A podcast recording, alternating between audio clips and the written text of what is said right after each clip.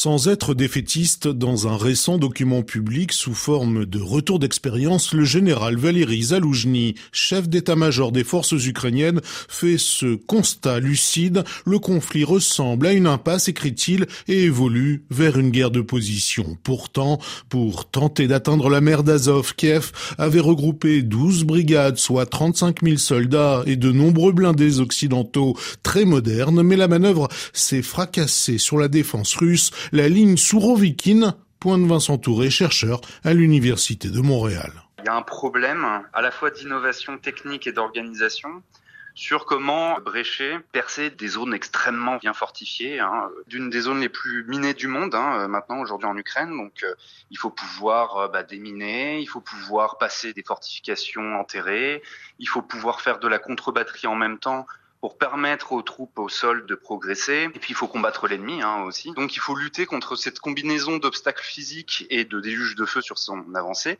Et ça c'est très compliqué. Hein. Tout le monde fait référence aujourd'hui à la Première Guerre mondiale. C'est euh, comment restaurer de la mobilité sous le feu. C'est une problématique qui est euh, propre euh, à la guerre en général et auquel les Ukrainiens sont confrontés. Si ces cinq derniers mois, l'Ukraine n'a reconquis qu'environ 400 km de son territoire, l'échec de la contre-offensive que relatif, analyse Vincent Touré, même si Moscou lance des assauts d'envergure à Avdivka dans le Donbass, l'armée russe a cet été beaucoup perdu. L'effet, moi, que je trouve le plus important de la contre-offensive, c'est quand même l'effet d'usure. C'est pas beau, c'est pas parfait, c'est pas une super percée qui va complètement déstabiliser le front russe. Mais par contre, l'attrition, elle est réelle. Il y a un vrai problème de reconstitution pour l'armée russe. C'est encore un coup, si vous voulez, qui les ralentit sur cette remontée en puissance. Il y a des vrais problèmes donc de disponibilité des fûts d'artillerie, des munitions d'artillerie, de la production de chars. Et ça les force en réaction à surenchérir, par exemple à Advivka, pour relâcher la pression ukrainienne, ce qui engrange encore pour eux des pertes supplémentaires. Donc, si vous voulez, moi là où je vois un effet qui est positif de la contre-offensive,